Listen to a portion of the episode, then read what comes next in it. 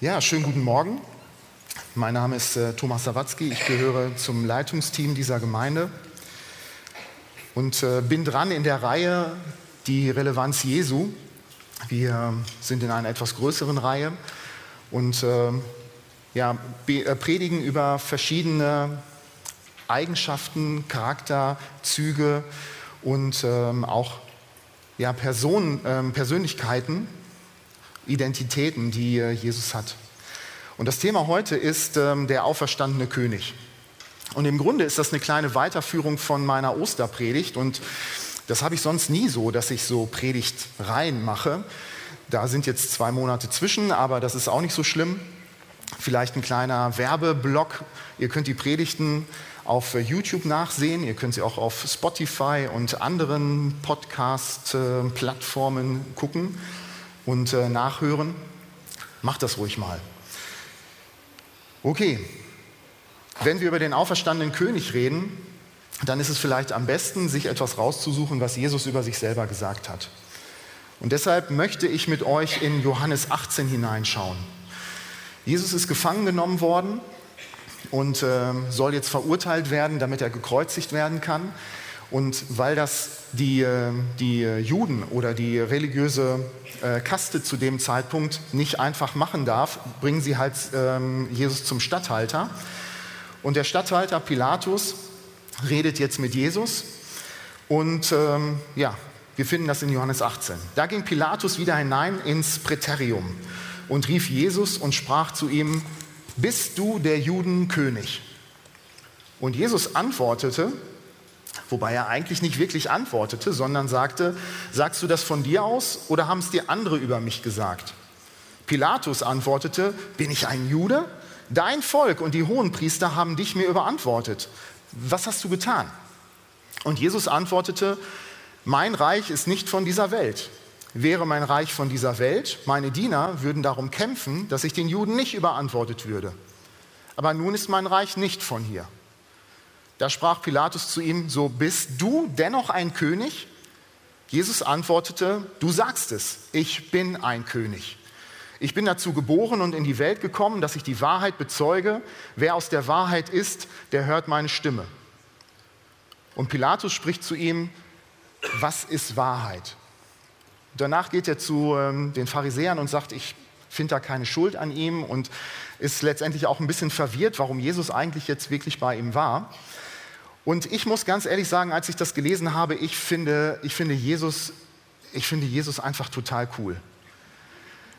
Und mich begeistert das, dass er, ich meine, das ist wirklich kurz davor, dass er, dass er gegeißelt wird, dass er äh, gefoltert wird, dass er am Kreuz stirbt und trotzdem bleibt er seiner Linie treu.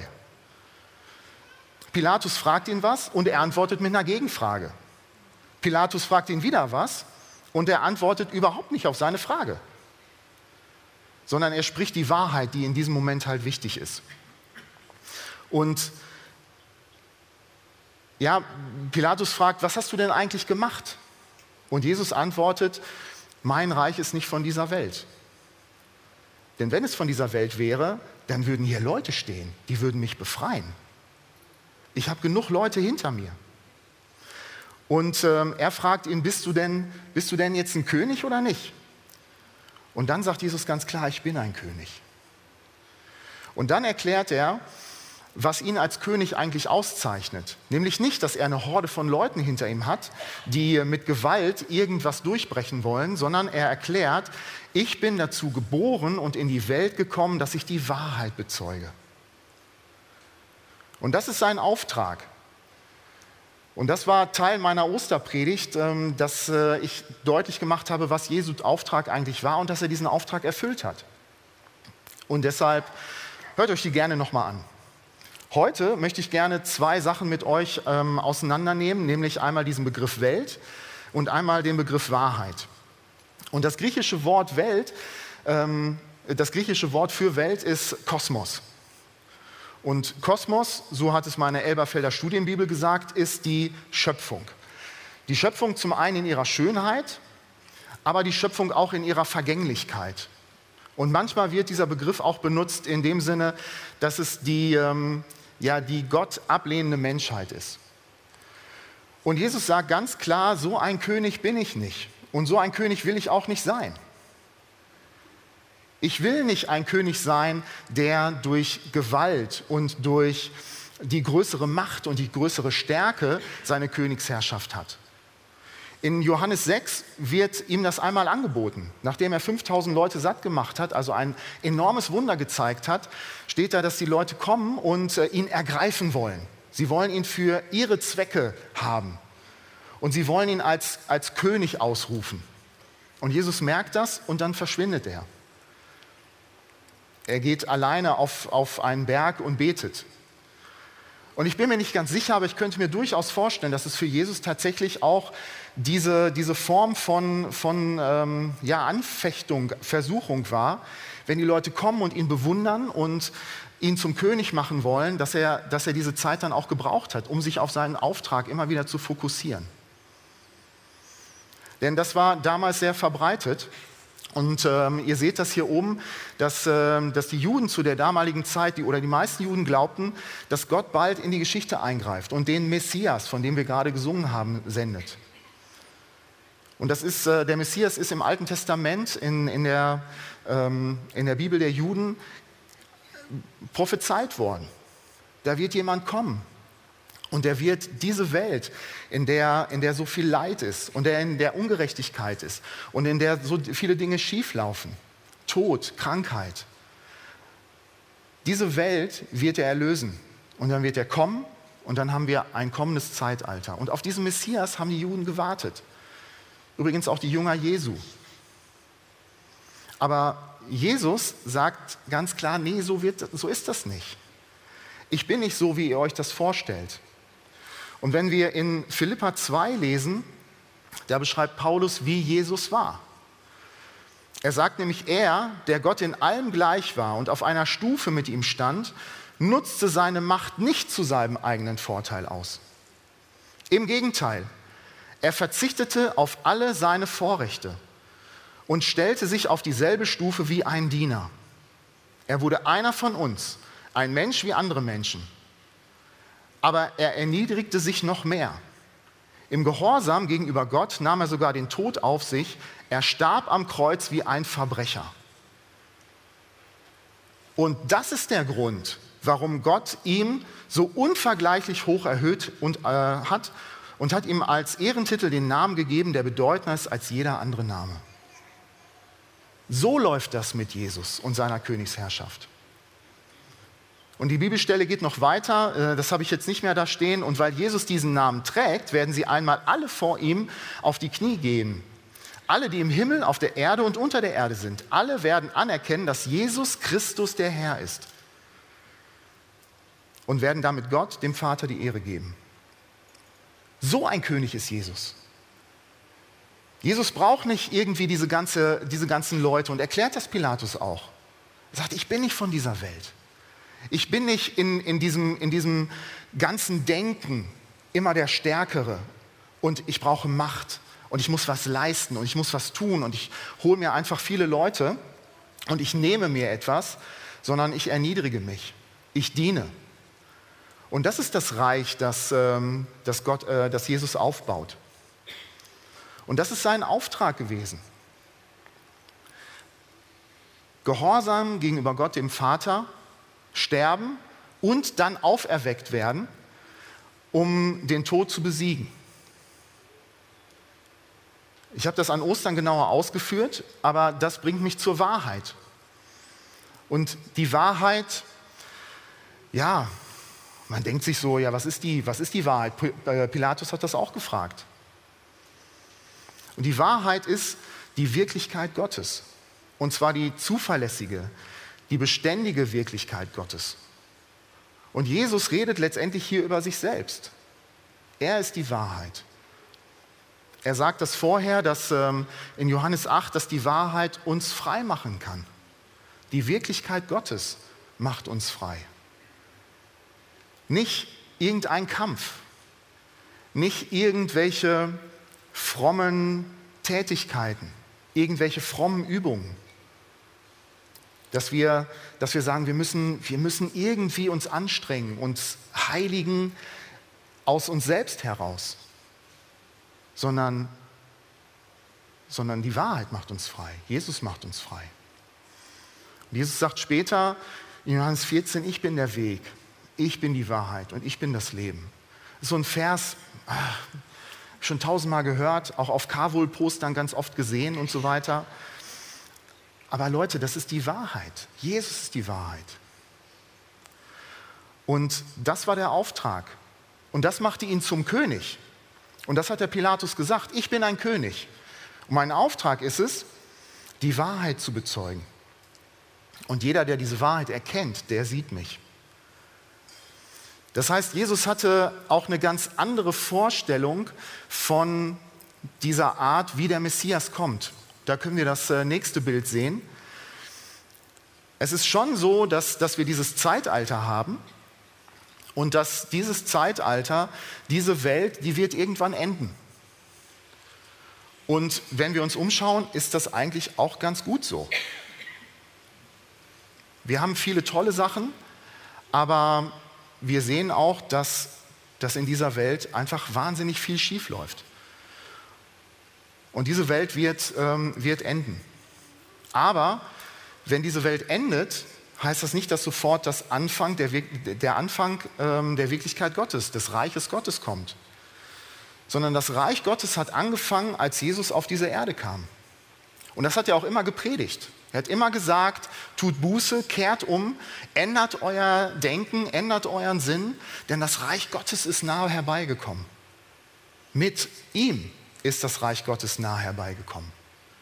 Und deshalb sehen wir, dass mit Kreuz und Auferstehung dass das Reich Gottes angefangen hat. Und als Christen können wir in diesem Reich Gottes schon leben. Nicht erst, wenn wir sterben. Der Himmel fängt jetzt schon an. Und wenn wir uns zu Jesus bekehren, wenn wir umkehren, wenn, werden wir neu geboren und werden Teil dieses Reiches Gottes. Und dann wird dieses Zeitalter, diese Welt wird aufhören, wenn der König zurückkehrt, wenn Jesus zurückkommt. Und dann hört die Erde auf. Aber das Reich Gottes hat schon vorher angefangen. Und das ist so ein bisschen diese, diese Spannung, die wir mit dem auferstandenen König haben. Die Spannung zwischen, das Reich Gottes ist schon da, aber eigentlich ist es noch nicht. Wir leben in dieser Welt aber gleichzeitig leben wir auch im Reich Gottes.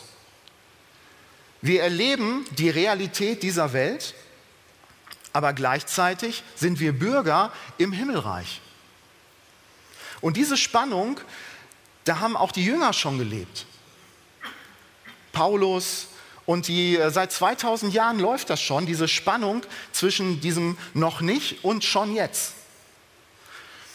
Für die, Frieden, für die, frühen Christen hat das geheißen, sie haben, ähm, sie haben gewusst, es gibt diese Verheißungen, aber sie haben nicht nur gesagt, diese Verheißungen sind in der Zukunft, sondern diese Verheißungen sind eigentlich jetzt schon da.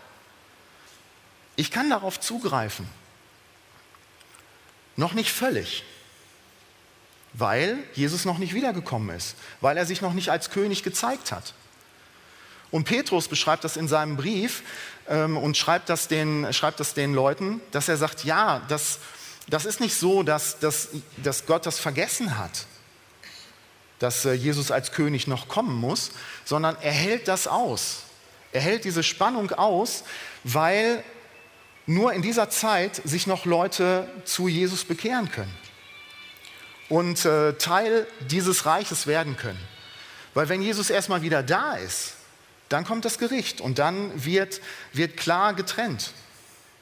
Aber eigentlich will Gott das nicht. Und ich möchte hier auch einmal mit so einer, mit so einer komischen Formulierung aufhören, die ich auch ähm, aufräumen, die ich manchmal auch mit, mit Leuten, die, ähm, die Jesus nicht so kennen, äh, immer wieder sagen, ja, ähm, Gott schickt Leute in die Hölle. Das ist nicht so.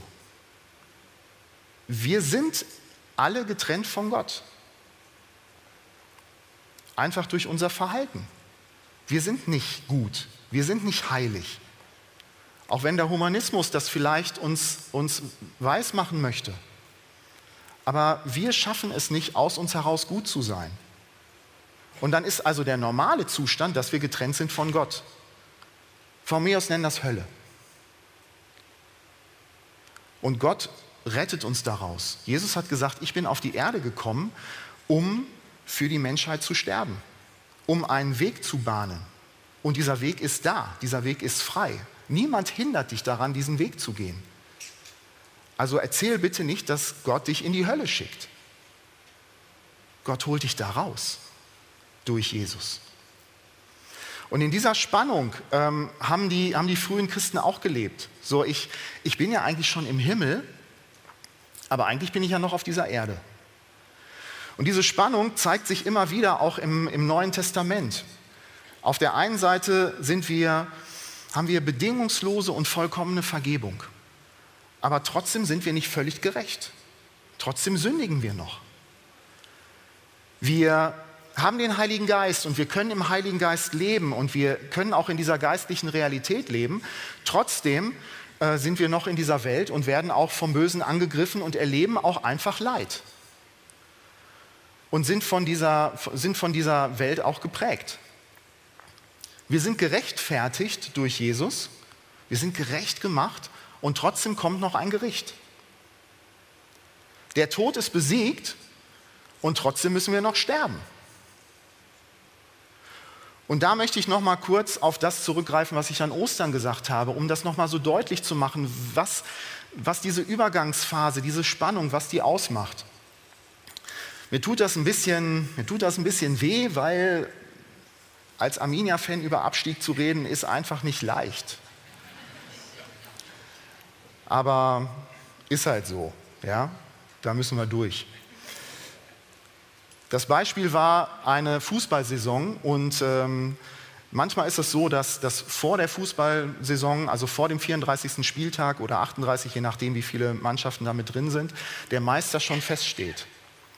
Und der Abstieg steht auch schon fest, weil der, weil der Zweite nicht mehr genug Punkte sammeln kann oder der Letzte nicht mehr genug Punkte sammeln kann, um dem Abstieg zu entrinnen oder der zweite nicht noch Meister werden kann. Und trotzdem spielen wir weiter. Wir brechen die Saison nicht ab und sagen, das geht nicht anders, du bist Meister und du steigst ab und wir machen einfach Schluss, sondern es wird noch zu Ende gespielt.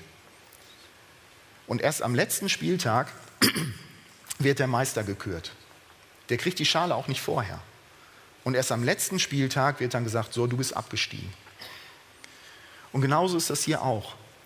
Ja, wir sind in dieser Spannung. Das Reich Gottes hat angefangen. Jesus ist der Sieger. Jesus ist auferstanden.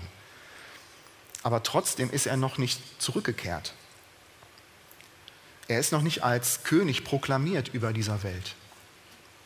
Er hat sich noch nicht gezeigt. Und Gott, der Vater, hält das aus. Auch was Adnan gerade sagte mit, mit dem Mitleid. Gott macht es keinen Spaß, zuzusehen, wie Menschen leiden. Aber ihm macht es noch weniger Spaß, zu wissen, dass diese Leute in Ewigkeit verloren gehen. Und Petrus, Petrus sagt, das, sagt das so deutlich, dass, dass, dass, er, dass er sagt, Gott, Gott hält das zurück, damit die, damit die Leute, die Jesus nicht kennen, noch die Möglichkeit haben, ihn zu erkennen. Und deshalb ist diese Zeit einfach noch da. Und es ist unsere Aufgabe, diesen Menschen das zu erzählen. Wisst ihr, es ist schön, dass wir hier irgendwie in der Gemeinde sind. Aber, und dass wir errettet werden. Aber es gibt eine Welt da draußen, die nach meiner Auffassung verloren gehen wird, wenn, wenn Jesus wiederkommt. Und das ist manchmal schwierig, das zu sagen, aber das ist, das ist das, was Jesus von uns als auferstandener König fordert. In dem Buch, aus dem ich dieses Diagramm habe, schreibt der Autor, gerade weil das Reich Gottes, also die Zeit seiner Herrschaft, durch das Kommen Jesu eingeleitet wurde, sind wir dazu berufen, in diesem Reich, also unter seiner Herrschaft, zu leben. Und zwar als Menschen, die bedingungslos angenommen wurden und Vergebung empfangen haben. Und der Satz geht noch weiter, die aber dazu verpflichtet sind, die Ethik dieses neuen Zeitalters in ihrem Leben und in ihrer heutigen Welt umzusetzen. Das ist unser Auftrag. Du bist erlöst, dir ist vergeben. Aber unser Auftrag ist, dieses Reich Gottes in unserem Leben auszuleben, in unserer Umgebung. Und da fragen wir uns dann natürlich, wie sollen wir das machen? Wie haben das die äh, frühen Christen gemacht? Und ich möchte da diesen Aspekt des auferstandenen Königs rausnehmen. Wir müssen diesen auferstandenen König kennen. Und den lernen wir nur kennen, wenn wir in der Bibel lesen. Ich bin Lobpreisleiter. Ich finde es gut, dass wir tolle Lobpreislieder haben, aber ich weiß nicht, ob ich das beim letzten Mal schon gesagt habe. Es gibt, ähm, es gibt so eine Untersuchung, dass, ähm, dass viele Leute und auch gerade unter der jüngeren Generation ihre Theologie aus Lobpreisliedern holen. Leute, Lobpreis ist gut, aber das ist nichts, wo wir unsere Theologie herholen. Die holen wir uns aus der Bibel. Und ich möchte nicht so klingen wie damals in der Kinderstunde. Lies die Bibel, bet jeden Tag, wenn du wachsen willst. Aber es ist richtig. Es ist nun mal so. Ja? Leute, wir müssen unsere Bibel lesen. Ich komme aus einer Zeit, ich, ich lese Luther und ich kenne auch andere, die, die lesen Luther. Und wenn du das, wenn du das nicht verstehst oder dir das zu, zu altdeutsch ist oder wie auch immer, dann kauf dir eine andere Bibel. Aber Leute, wenn wir Jesus kennenlernen wollen, müssen wir die Bibel lesen. Und das soll keinen Druck aufbauen, sondern das soll, das soll werben. Ja? Wir müssen ihn kennen. Ich bin christlich sozialisiert worden, ich komme aus einer Gemeinde, ich bin da sehr dankbar für, aber ich habe bestimmte, bestimmte Dinge einfach über Jesus sehr, sehr stark vor Augen, wenn ich an Jesus denke. Und ich habe mich mit dem auferstandenen Jesus beschäftigt. Wenn ich darüber predige, ist das sicherlich sinnvoll. Und da steht gar nicht so wahnsinnig viel. Aber ich habe die letzten Kapitel der Evangelien mir angeguckt und auch ein bisschen die Apostelgeschichte und auch später die Offenbarung. Und es war total interessant, Jesus so kennenzulernen. Jesus war offensichtlich als auferstandener König, war er körperlich anders. Die ganzen Leute haben ihn überhaupt nicht erkannt. Maria Magdala ihn, äh, hielt ihn für den Gärtner, bis er dann sich geistlich offenbart hat. Die Leute, die Jünger von Emmaus, haben ihn auch nicht erkannt. Und ich weiß nicht, wie nah die dran waren, aber ähm, offensichtlich war das, äh, ja, war, war er verändert. Aber er war trotzdem ein Körper mit Fleisch und Knochen. Er hat sich sogar, um, um ihnen die Angst vor ihm zu nehmen, hat er sich sogar gebratenen Fisch geben lassen. Da sehe ich Jesus jetzt nicht so als Vorbild. Ich ähm, würde was anderes essen, aber ist okay. Ja? So, er bricht das Brot mit den Emmaus-Jüngern. Also Jesus war Jesus war immer noch Mensch, irgendwie, also er war körperlich. Trotzdem war er nicht an diese Welt gebunden. Jesus war nicht mehr, Jesus war im, hat das Reich Gottes wirklich gegründet. Es gibt zwei Sachen, da war er plötzlich da, obwohl die die Tür zugemacht hatten und verschlossen hatten und einmal war er plötzlich weg. Ja? Türen und Mauern scheinen ihn da auch nicht gehindert zu haben, weil er nicht mehr an diese Welt gebunden war. Er war trotzdem barmherzig. Ja, Thomas war nicht dabei, als er sich das erste Mal offenbart hat und dann haben die Jünger ihm das erzählt, Jesus ist wirklich auferstanden. Wir haben ihn gesehen. Und Thomas sagt, ach, ich, ich packe den an. Wenn ich den anpacke, dann glaube ich's. Jesus wusste das und hat gesagt, ja, dann, dann fühl doch. Ich bin es. Später begegnet er Petrus, der ihn dreimal verleugnet hat und, ähm, und klärt das mit ihm. Johannes sitzt dann mit bei und ähm, das, das, das, ist so, das ist so barmherzig. Und das trifft zu dem, was Friede gesagt hat. Der auferstandene Jesus ist, ist trotzdem, trotzdem so liebevoll. Und er erklärt ihnen alles.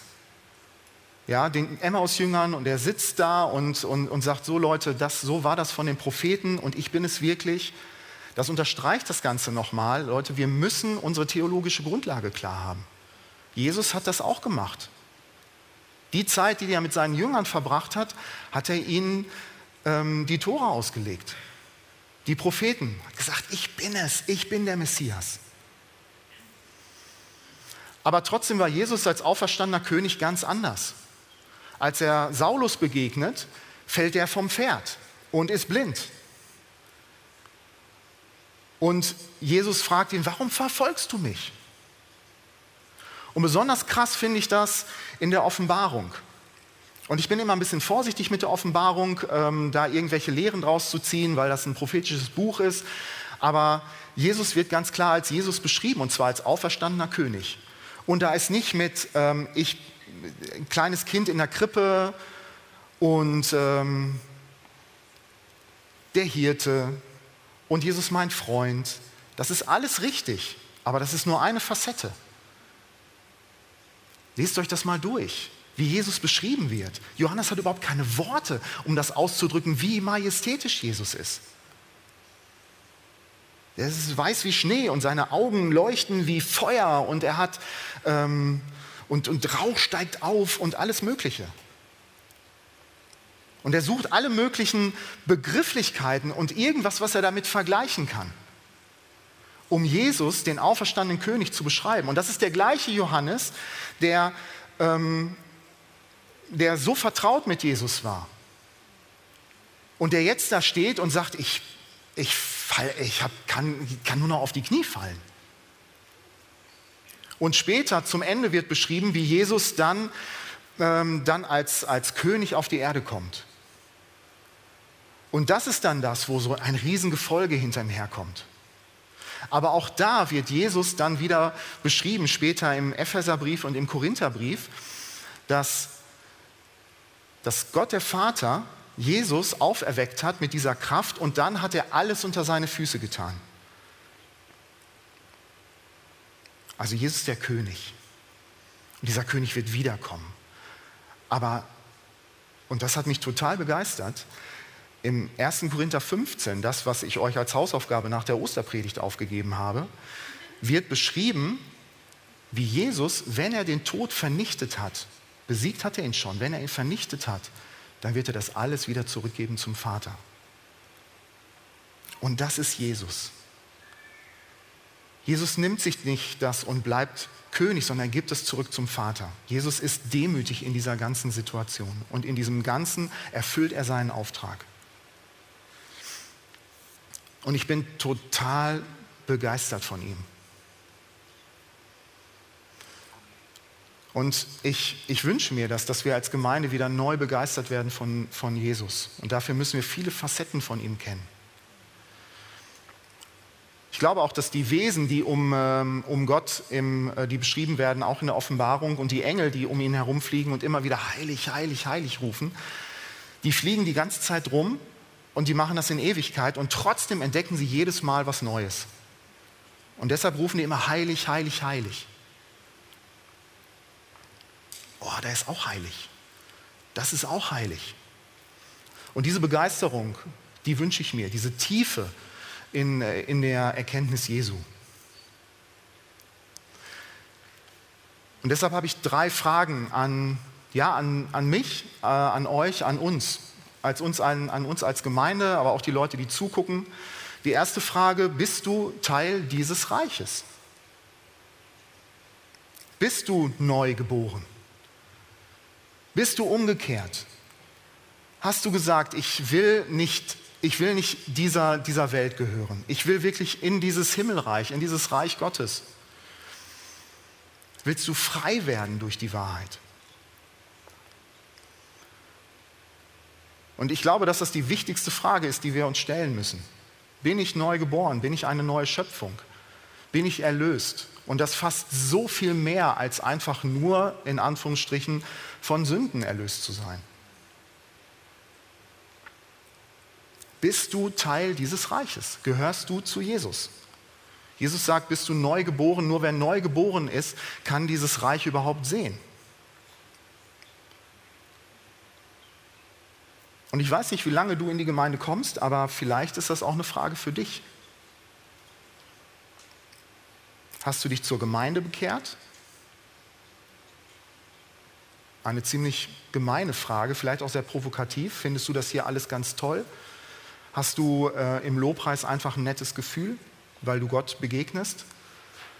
Findest du die Gemeinschaft gut? Findest du äh, hier Leute, die, die für dich da sind? Oder hast du dich wirklich zu Jesus bekehrt? Die zweite Frage geht damit einher, lebst du in diesem Reich? Denn das ist der zweite Schritt. Wie ist dein Weltbild? Lebst du ganz normal und dann kommt da so ein bisschen fromme Fassade drauf und so ein bisschen fromme Farbe und du versuchst irgendwie dich, dich an, an den Lebensstil, den Jesus geprägt hat, anzupassen oder lebst du wirklich in diesem Reich? Wie ist deine Perspektive? Hast du dieses Umdenken, was Jesus sagt, damit, weil wir, damit du in dieses Reich kommen kannst? Ist das, ist deine, ist das dein Lebensstil? Oder schaust du auf, immer noch auf, auf das, was diese Welt ausmacht? Diese drei Dimensionen, Höhe, Breite, Tiefe, die uns letztendlich auf unsere Sinne begrenzt. Die Zeit können wir noch mit dazu nehmen. Und versuchst du irgendwie Jesus damit reinzunehmen? Und ganz ehrlich, ich habe das jahrelang probiert, das ist so ermüdend und so, so erschöpfend. Und das ist auch nicht das, was Jesus gesagt hat. Jesus hat gesagt, leb in meinem Reich. Und das erfordert ein Umdenken, eine, eine andere Perspektive, diese Ewigkeitsperspektive. Wo, wovon, wovon zehrst du? Wenn wir in Ewigkeit mit, mit Jesus leben werden, dann sind, ist diese Zeit sehr, sehr kurz. Und ich will damit überhaupt nicht ähm, das Leid und äh, die Schmerzen schmälern, die die, ähm, die Leute haben. Mir geht es gut. Und es gibt Leute, die wirklich, die wirklich leiden. Aber wenn ich an, an Christen denke in China oder in, die in Verfolgung leben und so weiter, die sind die sind fröhlich in ihrer, in, weil sie wissen, dass sie, dass sie mit Gott da drin sind. Und das verstehe ich nicht. Weil es eine, eine geistliche Sicht ist, weil sie im, im Himmel sind, obwohl sie in dieser Welt leben.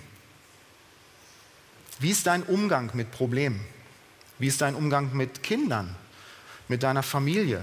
Wie ist der Umgang auf deiner Arbeit mit anderen Menschen? Wir haben das von Friede vorhin gehört, Werke der Barmherzigkeit. Du kannst natürlich jetzt anfangen und sagen, oh, Jesus möchte, dass ich mich um die Witwen und Waisen kümmere. Und dann fängst du an, aus deiner Kraft heraus Sachen zu tun. Aber wenn Jesus dir das auf dein Herz gelegt hat, für die schwächsten Glieder der Gemeinschaft da zu sein, und das dein Auftrag ist, dann wirst du Reich Gottes zu diesen Menschen bringen können und dann wird dich das ausfüllen. Und dann wirst du das nicht machen, weil es irgendwie von dir verlangt wird. Lebst du in diesem Reich? Lebst du aus diesen, aus diesen Dingen heraus? Oder schaust du auf die Welt? Das, was uns begrenzt und auf deine eigene Kraft.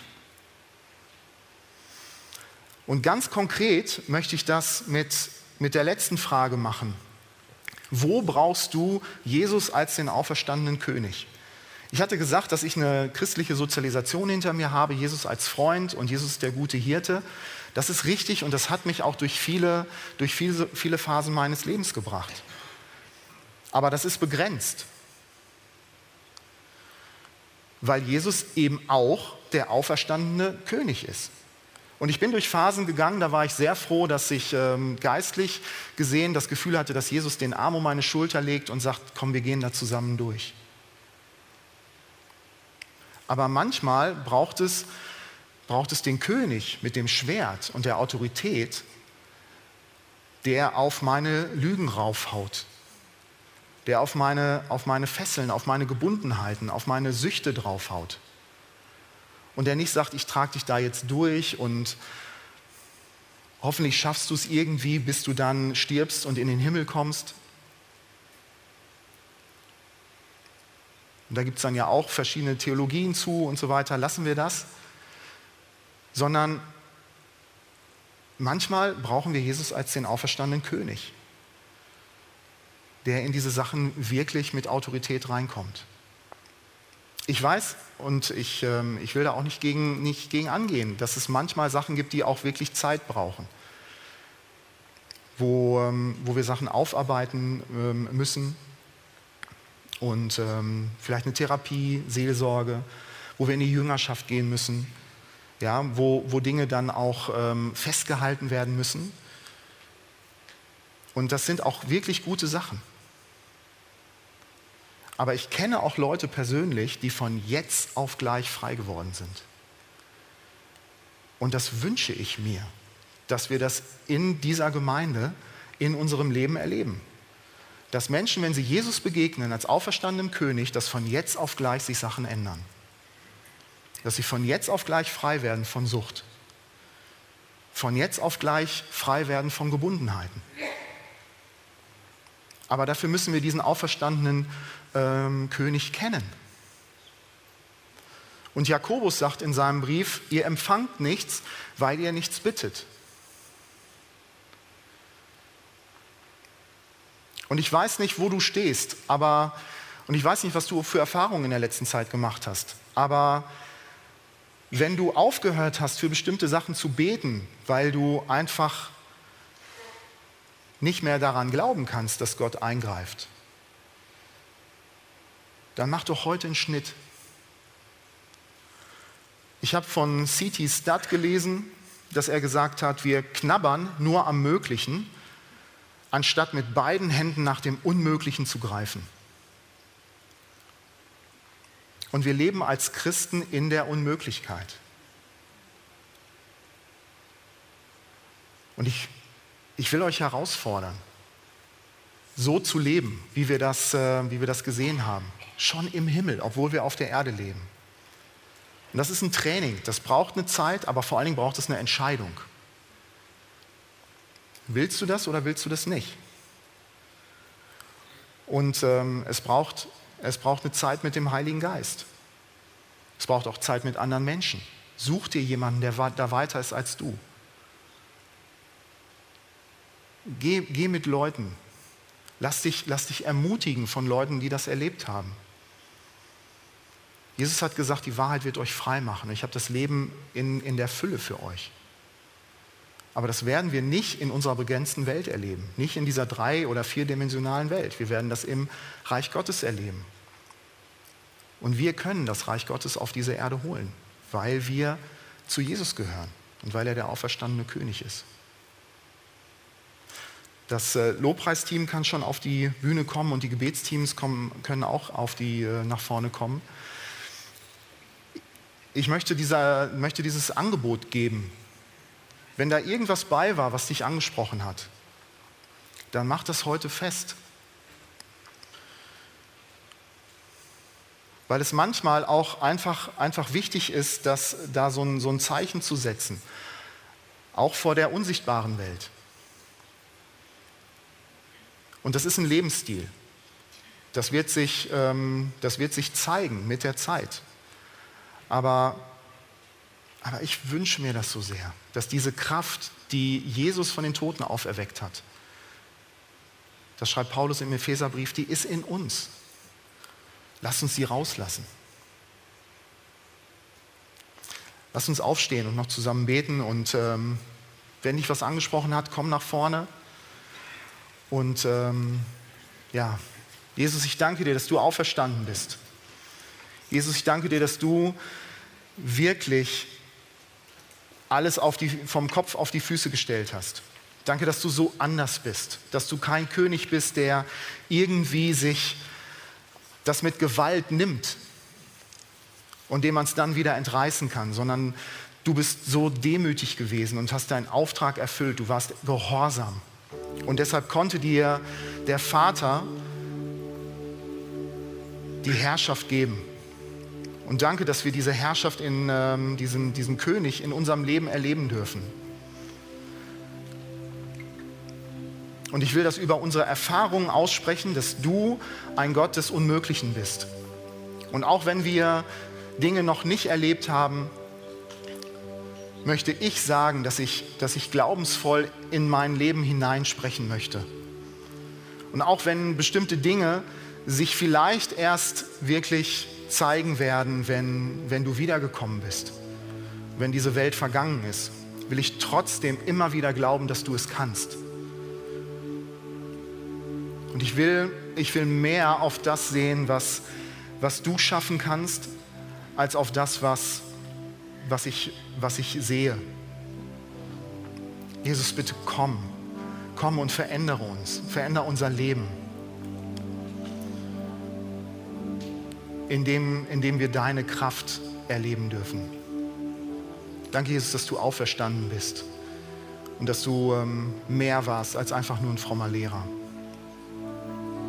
Jesus, danke, dass du der Messias bist.